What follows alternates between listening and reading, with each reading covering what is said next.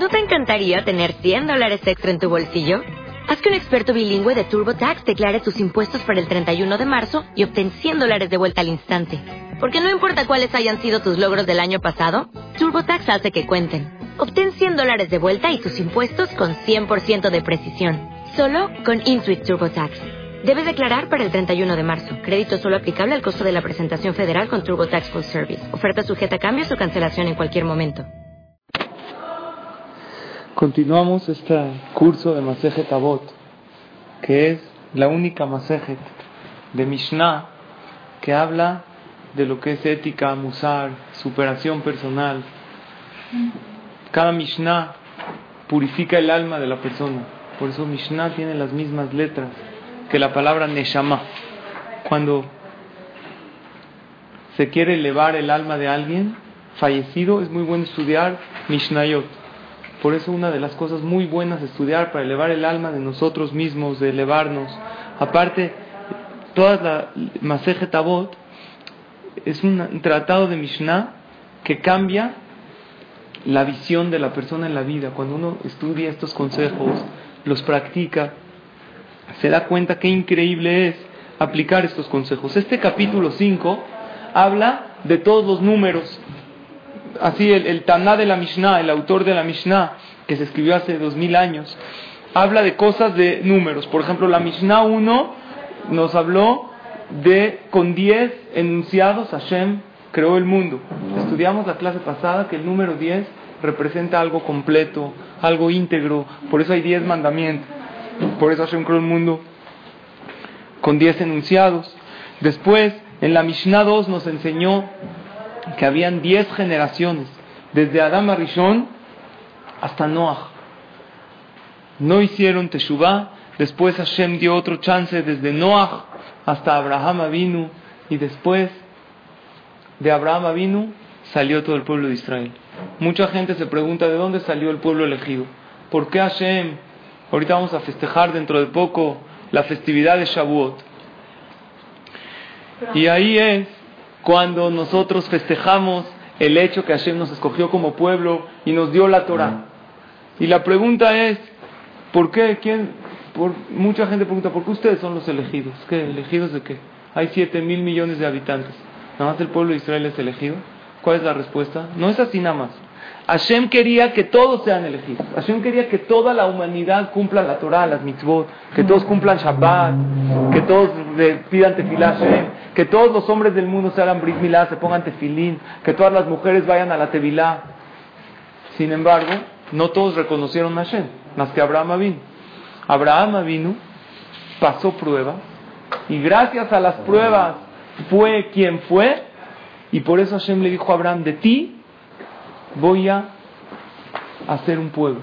Así como existe en el reinado un rey, está en el palacio, tiene a sus súbditos que viven en su palacio y a todos los ciudadanos.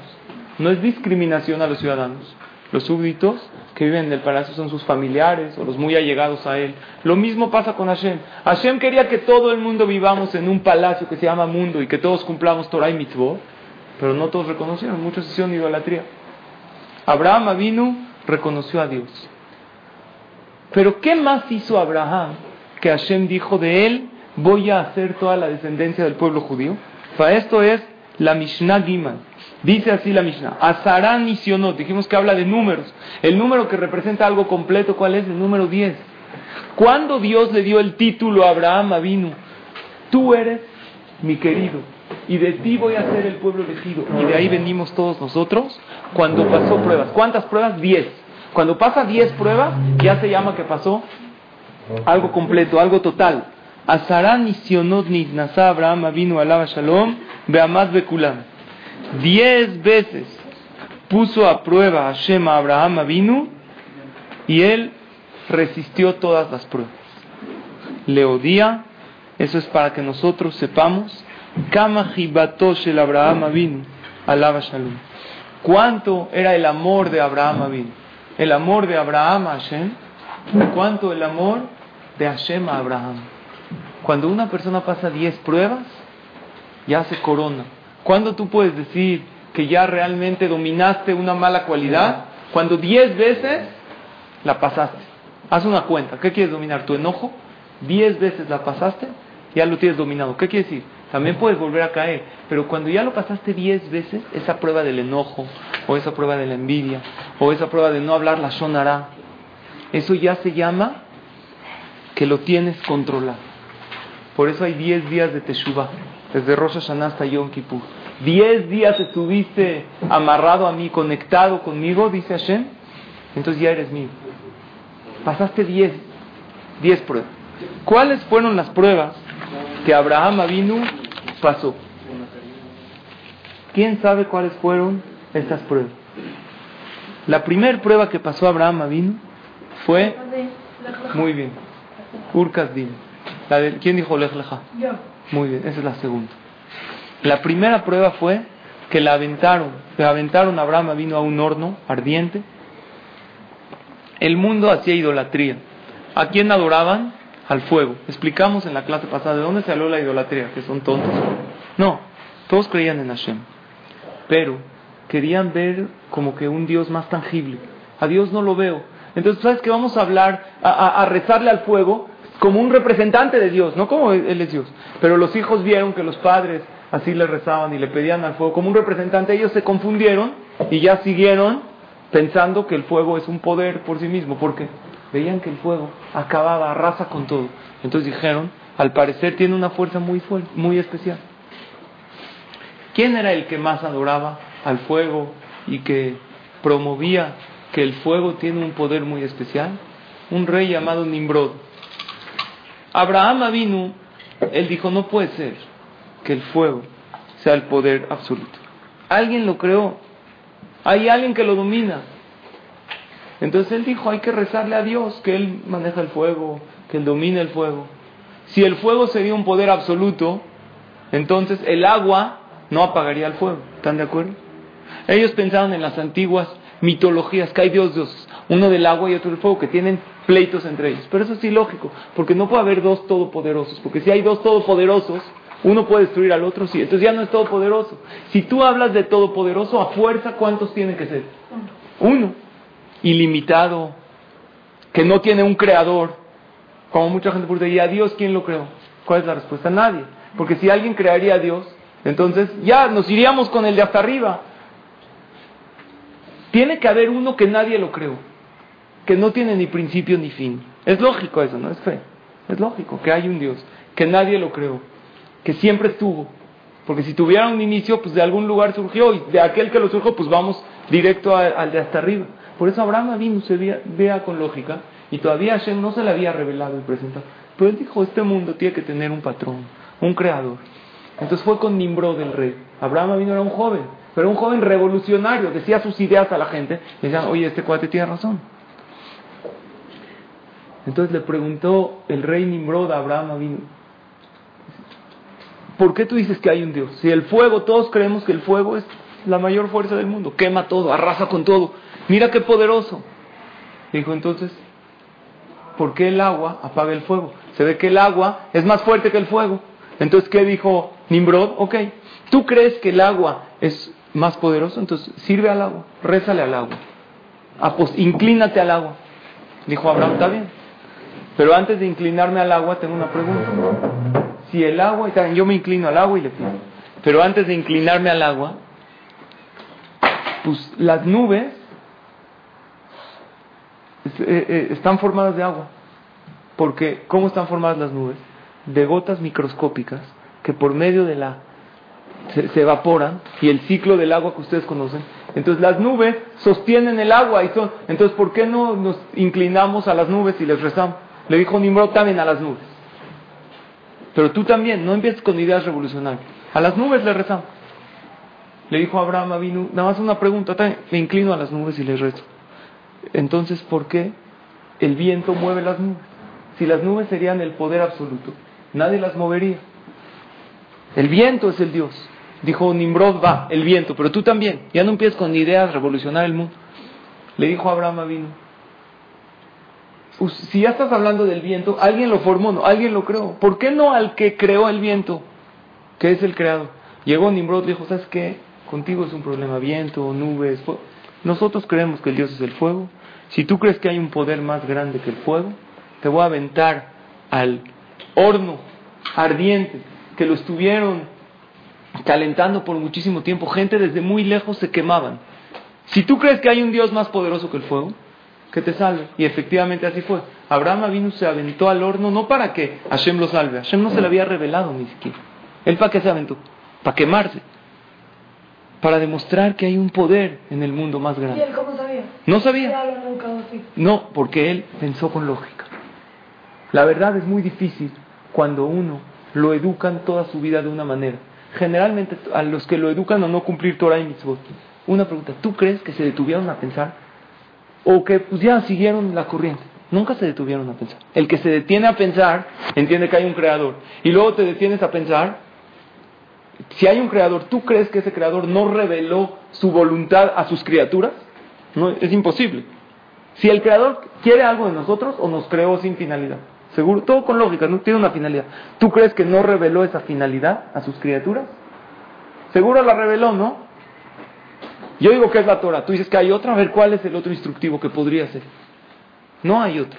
Un libro tan universal, recibido por todos, que hay una sola versión, Leabdil, Elefandalot, el Nuevo Testamento, lo que ellos llaman, hay más de 1500 versiones. ¿Tú crees que esa es la finalidad del Creador? La Torah hay una sola versión en cualquier parte del mundo. Y él dijo, yo escogí al pueblo de Israel, entonces ¿qué hace la gente? No piensa, porque si piensa me comprometo. Entonces Nimrod no aceptó, lo aventó al fuego y Abraham vino y dijo, me quemo. No me importa. Hashem lo salvó. La pregunta es, preguntó mi Rosh Shiva Rabales, ¿por qué Nimrod aceptó todo? Aceptó cuando le dijo, oye, ¿sabes qué? si nos inclinamos a las nubes, ah, acepto. Al agua, acepto. Pero cuando le dijo, al aire, acepto. Pero al creador del aire, no, ese no. ¿Por qué ese no aceptó? Compromete más, ¿no? Muy bien. El agua no tiene regla. Si el Dios es el agua, ¿qué es el agua? Pero si hay un creador, Nimrod pensó, si hay un creador, seguro tiene una finalidad. Y si tiene una finalidad, tiene, tiene hay mitzvot, hay cosas que nos permiten, nos prohíben. Aunque no había Torah, Hashem le había revelado a Adama Rishon siete mitzvot básicas que todo ser humano tenemos que hacer. Y una de ellas es creer en Hashem. No matar, no robar, no me conviene. No cometer adulterio. El hombre tiene Yetzer hará. Por eso no lo aceptó. Lo que él no aceptó es el compromiso. Esa fue la primera prueba que pasó a Abraham. La segunda prueba fue Lech Lechame Archeja. Es, es difícil irse del lugar donde uno nació.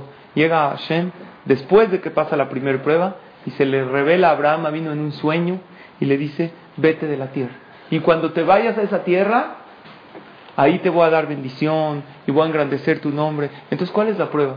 Si llega Hashem y te dice, oye, vete y voy a engrandecer, no te voy a dar hijos, te voy a dar riqueza, ¿cuál es la prueba? Abraham no podría pensar, y si fue un sueño tonto, él podría haber pensado, ¿quién dijo que fue Dios el que se me reveló? Y aparte, no fue fácil hacer esa prueba, porque Hashem no le dijo ni siquiera a dónde. Esa fue la segunda prueba. ¿Dónde vivía Abraham antes? Abraham vino, vivía en, junto a Eretz Kenan, a una tierra cercana, pero a Kadosh Baruj no le dijo. Después, vamos a decir que no es tanta prueba, porque Hashem le aseguró, ves, Gadol, pero la tercera prueba, fue, ¿cuál fue? Que había hambre en la tierra de donde llegó. Entonces, ¿de los Pelishtim te refieres? Que hay unos invitados en su casa, ¿no? Eso, eh, ¿tú te refieres a la prueba del Brit Milá? Que estaba dolorido y, y, recibió a los invitados. Sí. Muy bien, esa es de las más adelante, de las pruebas más avanzadas. Llega, había hambre en la tierra. ¿Qué debería de haber dicho Abraham vino ¿Dónde está la, lo que Hashem me prometió? Y aparte para Sara, su esposa, también fue prueba, porque Abraham tuvo la visión de Hashem, Sara no. Sara le podría haber dicho, ¿qué te pasa? A lo mejor tuviste una visión. Ok, es que vamos. Llegan a la tierra, donde él sintió la presencia de Hashem que dijo, ¿qué es acá? De repente hay hambre. Oye, Abraham, tú soñaste que aquí íbamos a tener abundancia, íbamos a tener hijos, seguía Sara estéril, Abraham estéril. Lo fácil era decir, no, ya fue una visión, algo una ilusión que tú tuviste. ¿Cuál fue la cuarta prueba? Como había hambre, se van a Mitraim. Tienen que buscar sustento, tienen que vivir. Pero no a Mitraim para establecerse. La tierra es donde Hashem le dijo, Eretz Kenah, que en un futuro fue Eretz Israel. Llegan a Mitraim, ven a Sarah, guapísima. secuestran a Sara, su esposa. Espérate, no entiendo. Hashem me dijo que con ella voy a tener hijos. La secuestran, se la llevan con paro.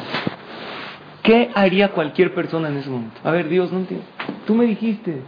Pero por eso las pruebas se llaman Nisayón. ¿Qué es Nisayón? Nisayón viene de levantar. Nes significa algo elevado.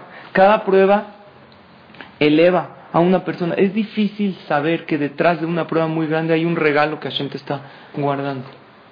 Que detrás de una prueba que no llega un hijo, o que no hay refuaje lema, o que Barminan fallece una persona en la familia trágicamente. Pero después de pasarlo, una persona se eleva. Bueno, Abraham ya estaba esperando la elevación, él no sabía que habían 10 pruebas.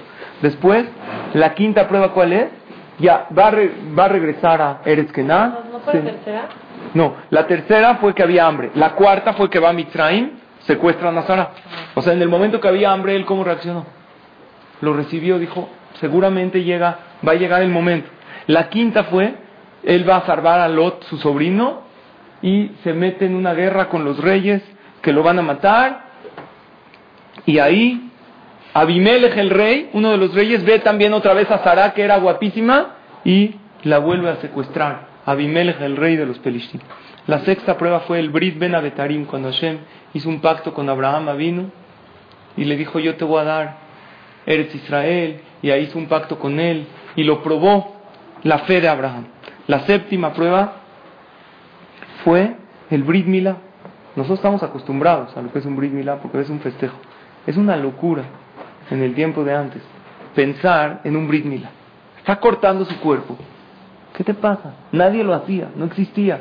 Hoy en día, porque, y no tiene mucho tiempo, que hace de 100 años para acá se comprobó que, que evita muchas enfermedades, porque el prepucio está, no es como toda la piel del cuerpo que está directo, está como sobrepuesta sobre el cuerpo.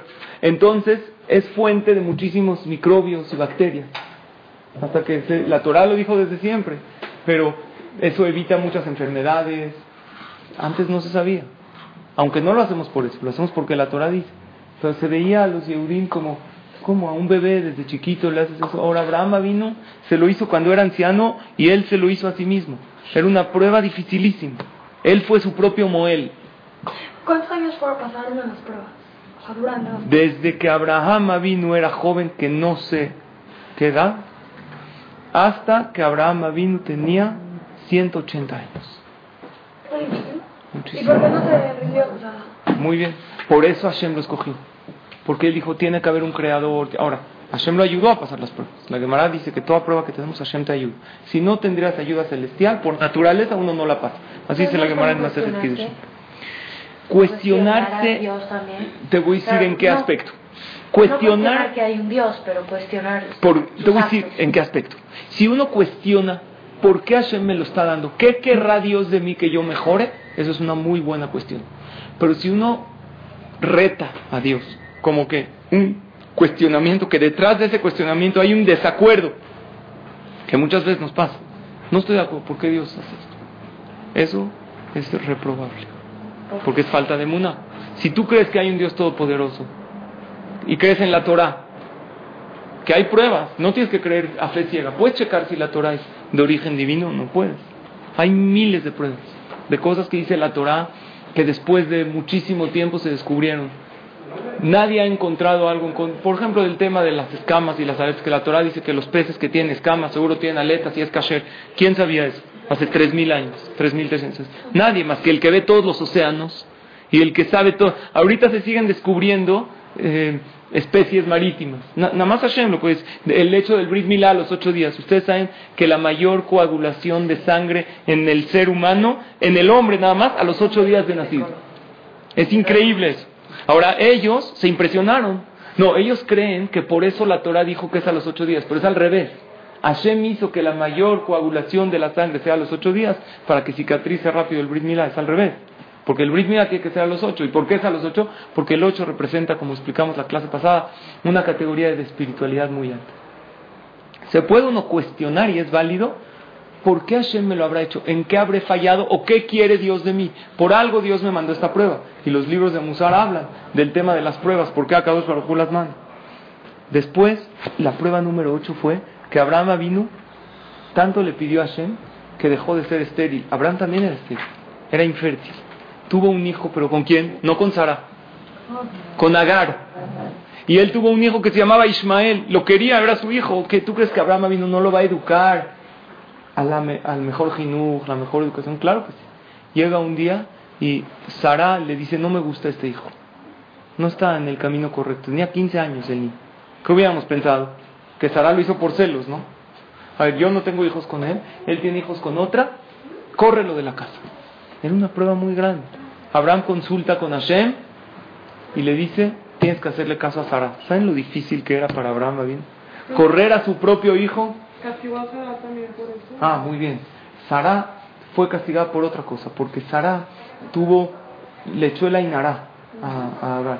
O sea, pero tenía razón que no era buena influencia. Ahora, Abraham que hubiera, cuando vio que la, la sirvienta, la, la, era no una sirvienta como hoy en día, ahora una sirvienta que se casó con ella, pero era después de ella. Ella, su, su finalidad era servirlos a ellos. Se quedó embarazada y ella no. Entonces le echó el Ainara. Y le provocó por primera vez que pierda a su hijo. Ismael no fue su primer embarazo. Así dice Rashi. Luego se volvió a embarazar y de ahí nació Ismael. Pero Sara no lo quería. Abraham, ¿qué hubiera pensado? Son los celos de ella. Sin embargo, para él fue difícil. Le hizo caso a Sara, corrió a su hijo y al final tuvo razón. Era mala influencia para Isaac.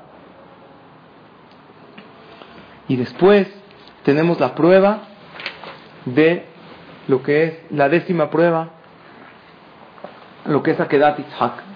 Yo me salté una. La guerra de los reyes y Abimelech son dos pruebas diferentes.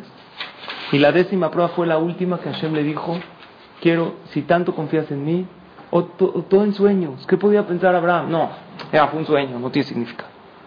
Ahora, una pregunta, cuando Dios te dice algo, pues no es tanta prueba hacerlo, ¿no? ¿Cuál es la prueba?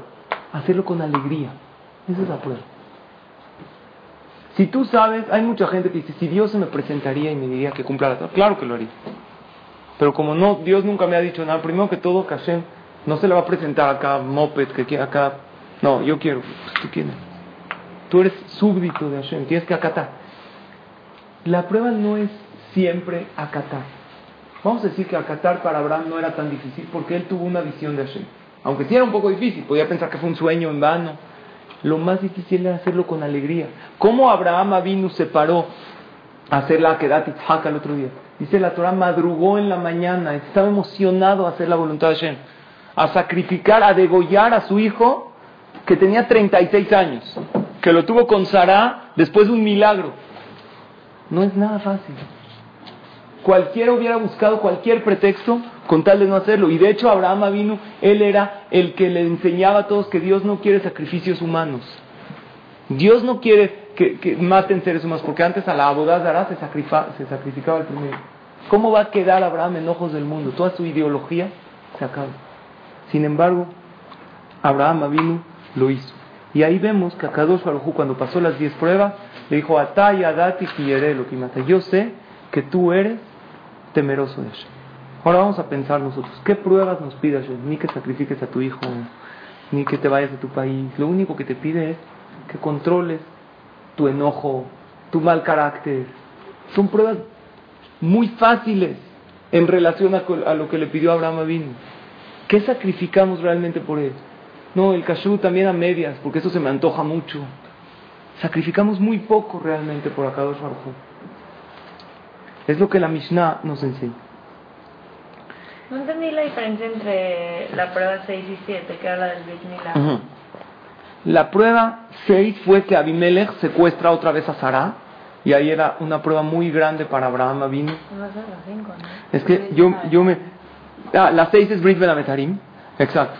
Que Akadosh Baruj hace un pacto con Abraham Avinu y le dice, si tú crees en mí, voy a hacer de ti una descendencia, pero esa descendencia van a sufrir. Y Abraham Avinu lo aceptó. No le, no le dijo a Akadosh Baruj no, pero ¿por qué si es mi descendencia? ¿Por qué van a sufrir? Abraham Avinu sabía que para arreglar esa, como él venía a arreglar lo que pecó Adama Rishon, su descendencia tenía que sufrir. Ahora, hay una pregunta que mucha gente se cuestiona. ¿Por qué hasta Jacob vino empezaron las... Abraham vino a quién tuvo? A Ismael, después de Yitzhak. Ahora de Yitzhak no salió el pueblo elegido. Yitzhak tuvo a Jacob y a Esab. Esab no salió el pueblo elegido hasta después que salieron las doce tribus de Jacob. ¿Por qué no directo de Abraham? Ya todos los hijos bien. ¿Qué faltó? Y hay otra pregunta también muy grande. ¿Por qué todas las matriarcas eran estériles? Sara era tan estéril que no tenía matriz ni siquiera. No tenía regla, nunca tuvo. Hashem le mandó la regla para que le enseñe, primero para que vea que puede tener hijos y después le mandó al hijo. Ribka era estéril, se casó, así se la Torah, Kiakarahi. Rachel era estéril muchos años. Y aún Lea, que tuvo hijos, también era estéril. Pero por ser que ella no era más querida, entonces Hashem le mandó hijos. Porque hay una regla que Hashem está con el perseguido y con el que está marginado. Lea en relación a Rachel era menos querida y como ella se sentía mal, por eso está escrito cuando alguien lo ofende, se siente mal, lo avergüenza, que aproveche para pedir porque en ese momento Hashem está con él. Dios está con el marginado, Dios está con el perseguido. Pero Lea también era estéril. ¿Por qué las matriarcas fueran todas estériles? Y los patriarcas no fueron estériles, pero Abraham vino sí. ¿Y por qué el pueblo de Israel empezó desde Jacob? Entonces los jajamí me explican lo siguiente. Los genes, no nada más heredamos la parte física de los genes, también la parte del carácter. Ustedes pueden ver que todos los hijos se parecen en el carácter al papá, a la mamá o a los dos. Tienes algo del carácter de tu papá. Ahora, y no nada más llevas el carácter de tu papá o de tu mamá por el ejemplo que aprendiste, eso también influye. Pero aun cuando el hijo, vamos a decir, el papá lo tuvo y se separó de él, vive cada uno en un país, el hijo sin ver a su papá toda su vida, tiene gestos de su papá, tiene manera de ser un poco de él. Porque uno hereda el carácter y la forma de ser de sus padres. Hashem, como quería, Abraham vino que le dijo a Dios, yo quiero empezar el pueblo elegido. Entonces, ¿qué dijo Dios? Ok, tenemos que purificar los genes. Queremos sangre limpia, perfecta. Por eso nosotros alabamos tanto a Abraham, que se echó al horno por Hashem. Muchos preguntan, ¿por qué hay tantos Yehudim en la historia que dieron su vida y se quemaron durante todas las persecuciones que hubo en la historia? ¿Por qué ellos no los vemos como una prueba tan grande? En realidad está escrito que todos los Yehudim que entregaron su vida en el holocausto reciente o en las persecuciones anteriores, están junto con Abraham Avinu y con aquellos Jajamim, Tzadikim Rabbi Akiva, que entregó su vida por Hashem, que pasaron pruebas. Pero el principal es Abraham Avinu. ¿Por qué? Dicen los Jajamim así. Abraham Avinu se le hizo muy difícil porque nadie hasta ese entonces había entregado su vida por Hashem. Abraham no sabía que le iban a hacer. A los demás Yehudim en la historia ya se les hizo más fácil. ¿Por qué? Porque llevamos en los genes no importa, Abraham no iba a que lo salven. Él se iba a morir. Pero, ¿de dónde sacó el Yehudí ese, ese coraje, esa fuerza para entregar su vida por Hashem? ¿De dónde? Es algo ilógico. Tú ponte a pensar. Ahorita te voy a explicar eso que estás preguntando. ¿Por qué no está mal? Yehudim cero, ¿eh? No gente especiales, sencillos o incluso no tan observantes de la Torah y las mitzvot. Cuando se encontraban en momentos de persecución muy fuerte, dieron su vida y no renegaron a Hashem. Yehudim cero, ¿eh? Nada religiosos, nada observantes.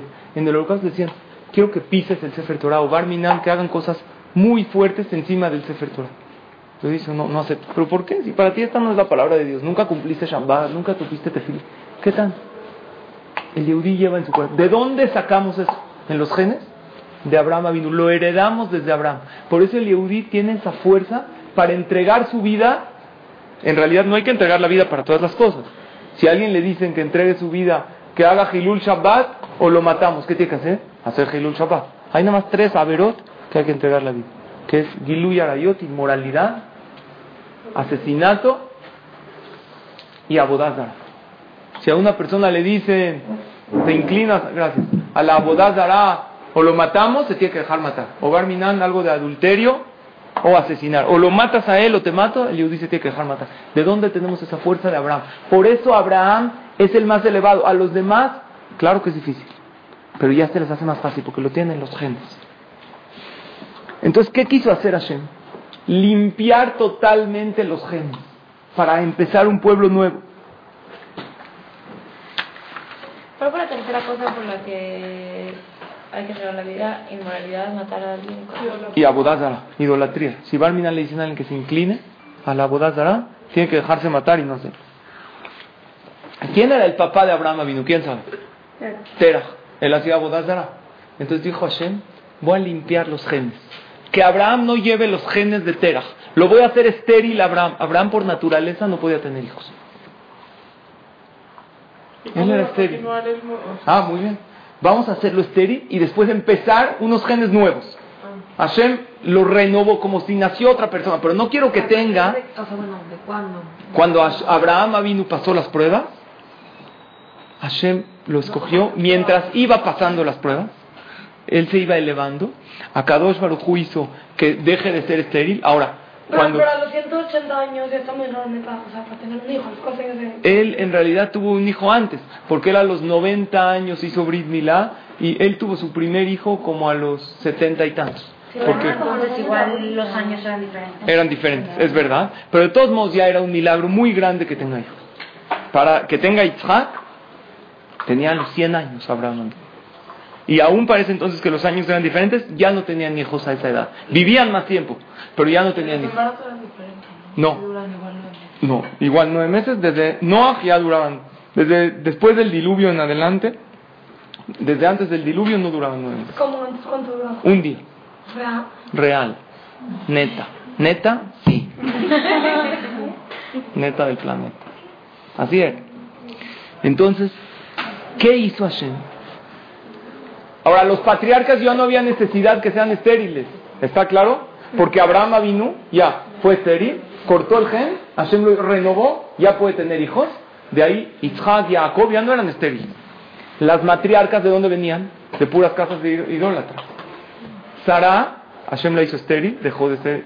Le creó matriz a Sara. Ni siquiera matriz tenía.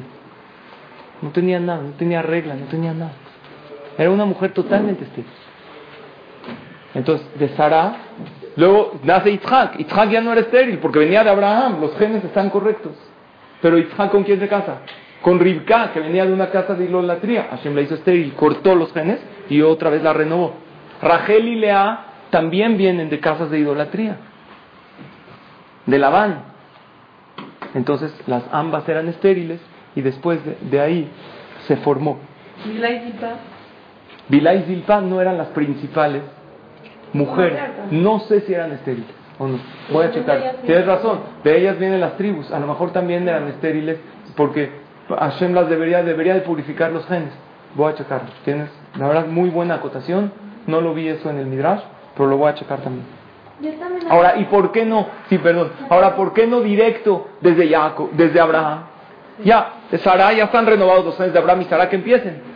Sí, ibas a preguntar algo, perdón. Y yo también había escuchado que eran estériles así porque, o sea, no, o sea, no era de mal, pero que... Hashem quiere las tefilot. Ah, sí, es uno de los motivos. Pero esto estoy explicando lo que explican los jamim de la Kabbalah.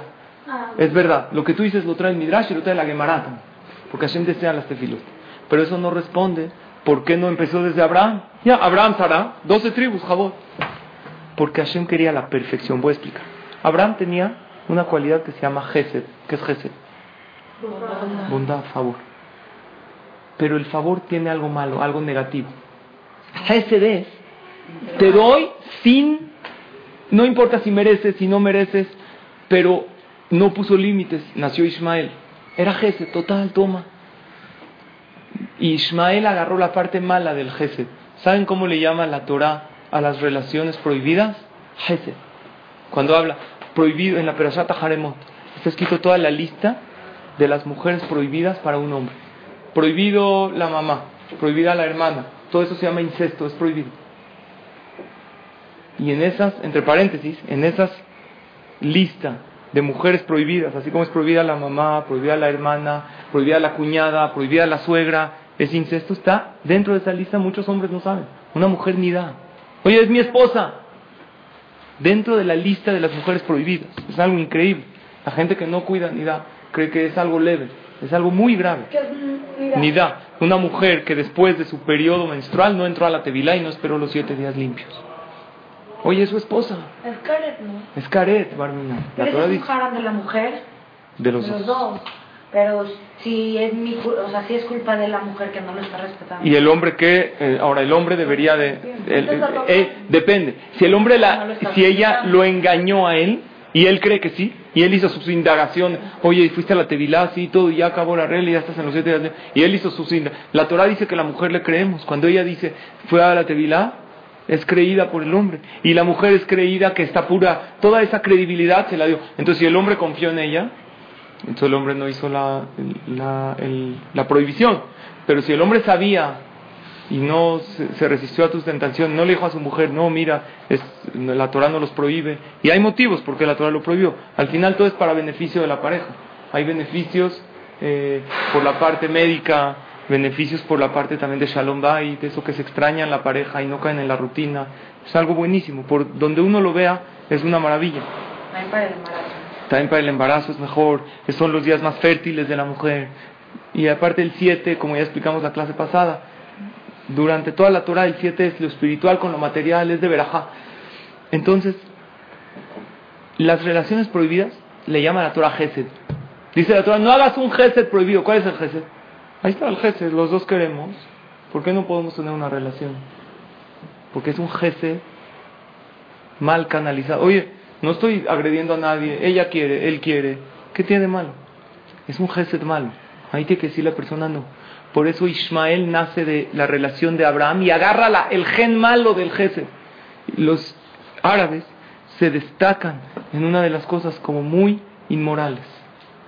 La parte más baja de la parte moral, del sometimiento, que ven a las mujeres como objetos y las barminan muchas cosas muy duras, es de los árabes. Es sabido que ellos tienen un temperamento muy fuerte en esa parte. Ahora Yitzhak tenía la parte de Geburah, pero todavía no es completo. Geburah es fortaleza, es fuerte, es rigurosidad. Y agarró la parte buena de Abraham de Gesed, no la parte mala. Pero de ahí salió Esab. Y por eso, ¿cuál, ah, cuál es la, lo que caracteriza a? La matanza, el asesinato. Agarró la parte mala. El ser riguroso es bueno, pero el ser riguroso con el otro al odio lo mato. Eso es Esab. Salud. Por eso llega Jacob, que se llama Tiferet, es en medio. Tiferet es el equilibrio. Como dice el Maimónides, que uno siempre tiene que transitar por el camino del medio, que es el equilibrio perfecto. Por eso a Jacob todos los hijos le salieron. El- Abraham era muy bondadoso, no le puso límites, salió Ismael. Isaac era muy riguroso, Jacob salió bien. Pero mira cómo salió esa. Por tanto, dime, se ahogó, dejó todo. Dijo, esta es la religión, no se puede nada. Muchos padres caen en esto también. Y Jacob supo el nivel perfecto. Pero los hijos de Jacob vendieron a Yosef. Ok, pero eran tzadikim, pero no lo vendieron por maldad. Nosotros hay que estudiar, se explica por qué. Ellos tenían Ruach HaKodesh, y ellos hicieron un juicio celestial con Hashem, y ellos tenían motivos, ellos sabían la Torah, y la Torah dice, eh, sí, porque se lo hicieron Leshem Shamaim, pero estuvieron mal. Esab no lo hizo Leshem Shamaim. Los hijos de Jacob se equivocaron en el veredicto, pero ellos pensaban que Yosef transgredió varias cosas de la Torah, que era Hayab Mitah, que la Torah trae varias veces en la... no lo habían vendido porque le tenían celos. Sí, pero de dónde, sí, pero de dónde salieron, o sea, claro que habían celos, claro, y la Torah lo dice, pero le tenían celos porque, porque Yosef no respetó correctamente a Yehuda era el rey y, y Yosef no respetaba, no trabajaba con sus hermanos. Ellos tenían pruebas de la Torah que él merecía la muerte. Ellos hicieron un bedín de 10. Sí, se pasaron. Bueno, hay bedín en el tiempo de la Torah. La Torah dice, si va a haber tal cosa, el bedín lo juzga y lo mata. Ellos sabían la Torah, pero eran todos tzadikim. Nunca lo hicieron no Leshem Shamayim. De ahí salieron las doce, se pasaron en su veredicto y después fueron castigados y después de hecho reencarnaron en diez grandes jajamín que fallecieron cada uno en una muerte muy trágica. Uno de ellos, Rabbi Akiva, que falleció muy muy trágicamente. Entonces, ¿qué vemos de acá? Que Akadosh Baruj limpió perfecto el pueblo, pero no desde Abraham. Cuando ya llegó a Jacob, que es el nivel correcto, por eso hay una Mishnah que estudiamos en el Perec anterior, que dice, ¿cuál es el camino correcto que tiene que transitar uno? El camino que es Tiferet Lomina Adam, que es un Tiferet, que es bello. Tiferet hace alusión a ese concepto cabalístico que es el equilibrio perfecto de todo. Entonces lo que aprendemos de esta Mishnah es que pasar pruebas te da grandeza en la vida. Ahora, todos pasamos pruebas en la vida. Tú no pasaste una enfermedad que tenías. La pregunta no es pasarlas, que pase la vida. ¿Cómo las pasas? Con emuná, sabiendo que Hashem lo hace todo para bien. ¿Y cómo lo puedo tener con emuná? Con alegría, agradeciéndole a Hashem por todo lo que hace. Sabiendo que detrás de esta prueba viene algo para elevarme. Eso es una manera muy difícil que no es en realidad pasó. Si él pasó una enfermedad, ya salió del hospital, ¿ya pasó la prueba? No. Pasar la prueba es estar realmente con alegría en el momento del sufrimiento. Es algo muy difícil. Agradecerle a Hashem por los problemas. Alguna vez prueben a hacer. Gracias a Hashem por el problema que me mandaste. Porque si tú me mandaste este problema, ¿cómo está una persona en el momento de que cortó con, con su ex? Ya, eso está destruida. Pero al final se casó con otro y vio que era algo muy bueno. Pero la persona no se desvincula. Está con su ex todo el tiempo pensando en él o en ella todo el día, sufre, se autotortura en vez de pensar, lo ves afuera de su casa, oye, ¿por qué estás afuera de la casa de tu ex? ¿Todavía le extrañas? No, es que todavía tengo la clave del wifi. Es que todavía lo estoy Pero no es verdad, sigue vinculado a esa persona. Y todo el tiempo piensa y piensa y piensa en él. Digo que para las chinas es muy difícil olvidar a su ex porque cada uno que pasa es la misma cara, les recuerda a su ex. Para nosotros no es tan difícil. ya, lo olvidas dice a los fuertes les mandan las pruebas. Pero a veces no quieres ser fuerte porque ya no te quieres, ya no quieres okay. que te manden pruebas. Pero hay veces no quieres que te manden pruebas, pero si no, no te elevas en la vida. Hashem no escogió a Abraham vino nada más así. El que quiere, el que no quiere pruebas y quiere una vida sin pruebas, entonces no va a llegar muy elevado espiritualmente en la vida. Sí, es verdad. Una persona pasa una prueba, pero no es nada más pasar, pasó el tiempo. Yo también pasé una prueba. de esa forma? ¿Qué? Solo puedes elevarte de esa forma. Hay maneras de elevarse sin sufrir, pero tú escoges. Hay otro tipo de pruebas. Dicen los jajamín, y para contestar tu pregunta, hay otras maneras. Si, te, por ejemplo, te ofenden, te quedas callada, no contestas, te reclama de algo que no hiciste. Es muy difícil. Es una prueba, pero es mejor que una prueba arminante de enfermedades. Y uno dice, en vez, acepto esta prueba, me quedo callada, no le respondo nada. Y más si es Barminan, los padres, que no se les puede reclamar nada o la pareja que hay que tener un respeto muy especial, te reclama de algo y te quedas callado y lo recibes y dices, Hashem, gracias, ¿qué es esto? Y no es algo más difícil. En ese momento pasaste la prueba y ahí ya no necesita uno ni sufrir, ni hospitales, ni enfermedades. Es mucho mejor. ¿En el coche? Pues Ah, sí, claro. Pero yo digo sin chocar, es más fácil esto. Que te- está mejor esto, sin chocar. Te ofenden, te dicen un comentario que te duele, te quedas callado. Tienes que reclamarle a tu esposo y no le dices. Dices, no, ¿para qué lo va a reclamar? Ya llegó tarde, ¿para qué le digo? Pues ya no puedes por decir. O algo malo de sus papás, ¿para qué le dices? Él tiene la culpa de sus papás, no, ¿para qué? Así. Estoy molesta porque sus papás. Pero que final lo puedes dejar, o sea, no le dices nada, pero igual. Sí, no te alejas- todo. Te alejas, Pero- no, pues no pero- te dices nada, pero vas alejando de la persona. ¿Por qué te vas alejando de la persona? Es mala la falta de Ah, ok. No, yo no digo falta de comunicación. Te reclamó algo que no hiciste. En el momento no digas. Busca el momento adecuado, cuando no estés ofendida, cuando no estés acabada. Ahorita estás, ¿tú crees que el reclamo va a ser acorde a lo que sucedió? Seguro no. Porque la ofensa y, y, y esto te hace verlo muchísimo más grande. No, pero si yo agarro y le digo después de un mes, oye, esto, ¿te acuerdas cuando mira, me pasó hace ocho años. No después de un mes, pero cuando sí está dos, tres días, está un poco más tranquilo, le dices las cosas. Y generalmente la Gemara dice otra cosa. Que cuando tú no reclamas las cosas, la otra persona te empieza a valorar y solito te acerca, te pide perdón. Pruébenlo. Siempre hay que ver el caso. Y aparte, si tú te alejas de la otra persona, quiere decir que no estás teniendo fe que Hashem te lo mandó. Si tú tienes fe que este reclamo tú lo merecías. Ahora, otra cosa les voy a decir. Había un jajam, se llamaba Rabbi Yohanan. Él perdió Barminan 10 hijos. La muerte de un hijo es algo muy difícil, porque no es como la ley de la Eso es una naturaleza. prueba. Es una prueba. De verdad es ¿No? Entonces, ¿qué es? ¿No es una prueba? Entonces, ¿qué es? A ver, dime qué es. No sé. ¿Qué crees que está en prueba? No. Yo, yo, es que Descarta. yo, ¿Qué no sé, yo veo a mi hijo y no creo que pueda existir un Dios tan bondadoso que puede crear algo tan hermoso y, y también que pueda mandar pruebas cuando Ok, pero si tú también crees en, si crees en Dios y crees en la Torah, la Torah dice, Bani matem la Hashem Elokej". Ustedes son mis hijos. Yo los amo. Y hay pesukim claros que dicen, Ahavti etchem. Yo los amo, los adoro. Entonces, eso es seguro, ¿no? O salvo que no creamos al 100% en la Torah. Si creemos al 100 y todo viene de, por, de, por amor a Hashem, entonces tenemos que entender que hay algo que no entendemos, pero es por nuestro bien. Es, es muy difícil. Rabbi Hanan perdió a sus 10 hijos, cuenta la Gemara. Al décimo hijo, cuando lo enterró, le dijo a los de la Hebra Kadisha, les voy algo durísimo. Barminan había fallecido de una manera muy trágica, que estaba despedazado. Les dijo, puedo llevarme un huesito de su hijo. Lo guardaba en su saco, así dice la Gemara. Y cada uno que perdía un hijo, le, decía, le enseñaba el hueso. Decía, él perdió diez en primera persona, se lo decía, nomás no hay que decirlo, porque la boca tiene mucha fuerza. Él perdió diez hijos. Y mira cómo está sonriendo, está tranquilo. Cualquier persona que tenía otro problema, le decía, tu problema es más grande que perder diez hijos. Y mira cómo se puede seguir adelante en la vida. Y, la gente se fortalecía.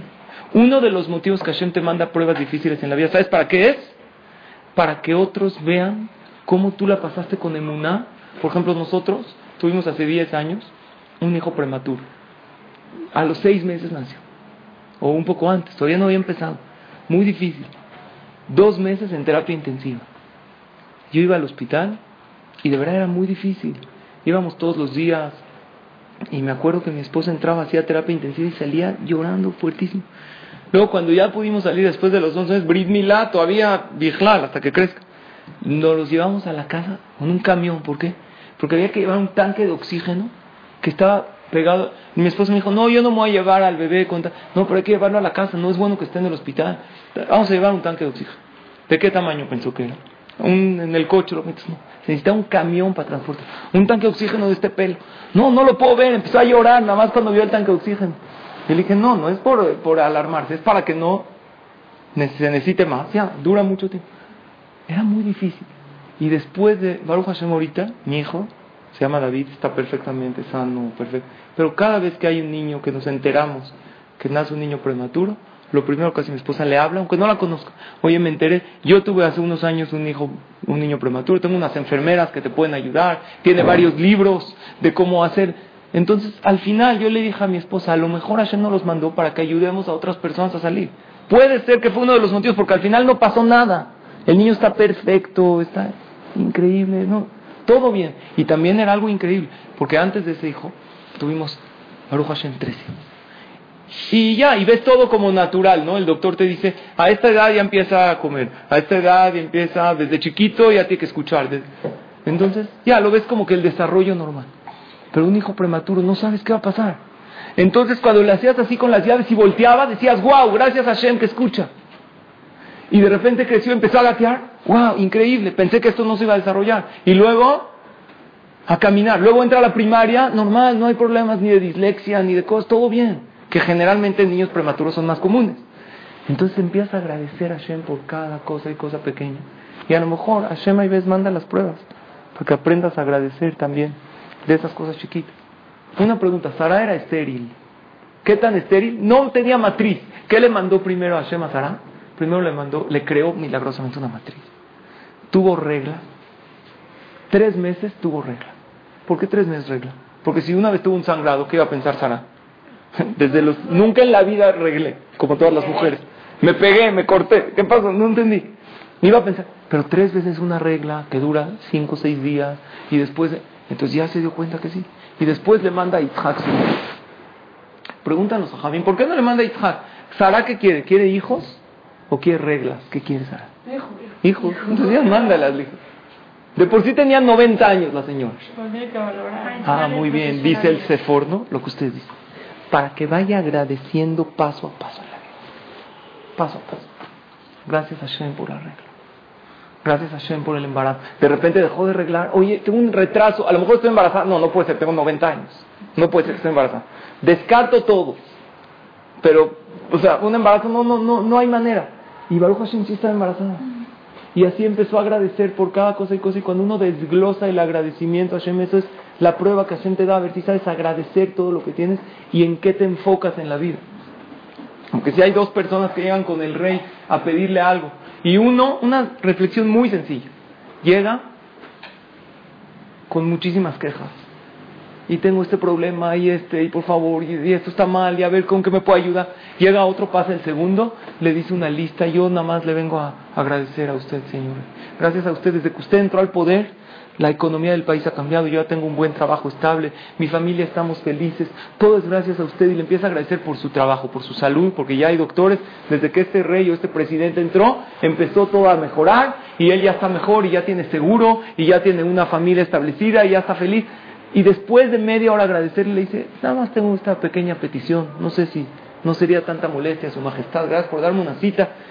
Principalmente vine a agradecerle porque se puede resolver esta petición. ¿Ustedes a quién creen que le contestaría primero el rey? ¿Al que se quejó todo el tiempo al que agradeció y nada más pidió una cosa? Obviamente al que agradece. Cuando uno recibe las cosas con emuná, primero que todo agradece todo lo que tiene. No se queja por nada. Y, un ejercicio de agradecimiento es el tema de las verajot, que hay gente que lo ve como, uff, a ver, ¿qué veraja es? No se puede. Es una maravilla decir verajot si las dices realmente con concentración. Por eso está escrito que las verajot rompen decretos. El que dice verajot cancela y anula, verajot de los alimentos, todos los decretos malos que pueda tener en contra. ¿Por qué? Porque es una persona que vive agradeciendo. Y agradecer no es nada más en la tefilá. Constantemente sales de aquí, primero gracias Dios que tuve la oportunidad de venir a una clase de Torah, cosa que muy pocas personas tienen el Zehut. Llegas a tu coche, Baruch Hashem, tengo coche. Llegas a tu casa, tengo... Mira cuántas cosas increíbles tengo en la vida. Nada más tengo esta u otra petición. Si se podría arreglar, Hashem, te lo agradecería mucho también. Pero ahorita una pregunta. Sí. ¿Cómo le haces para agradecer diariamente si son cosas que haces cotidianamente? O sea, ya, son cosas que hagas por sentado. Es ver, ese es el problema. El problema es que como nos acostumbramos a las cosas maravillosas que tenemos, ya no agradecemos. Pero eso no es motivo realmente para agradecer, para no agradecer. Porque si hay un, un eh, bosque que hay muchísimos árboles muy altos y muy bonitos, no porque hay muchos ya no merece cada uno su admiración y su tamaño. Lo mismo nos pasa, no es justo que porque tantos favores Hashem nos hace, ya no los vemos. Entonces, ¿cómo le haces? Es un ejercicio mental y emocional que uno tiene que hacer. Si se dan cuenta, una de las cosas increíbles de la Mishnah que entra, la Mishnah 4, es de las quejas que el pueblo de Israel tuvieron con Hashem. Vean la Mishnah 4, vamos a verla juntos. Ya, casi acabó la clase. Dice, Dios le hizo a nuestros patriarcas 10 milagros en Mitraim. ¿Cuáles eran los 10? Que las, el hecho que se salvaron de las plagas es un milagro. Como todo lleno de sangre, ellos no. Todo lleno de piojos, eran epidemias. Te salvaron de las diez plagas. Y diez milagros a Kadosh Farujú les hizo junto al mar. Los diez milagros que les hizo Hashem. Bueno, aquí dice. es junto al mar y dentro del mar. Desde que se partió, no se partió nada más en dos. Hubo diez milagros. Que se partió en doce partes. La Torah lo dice. Y también era como unas cuevas y que el piso lo lógico es que debería estar enlodado, estaba seco, 10 milagros.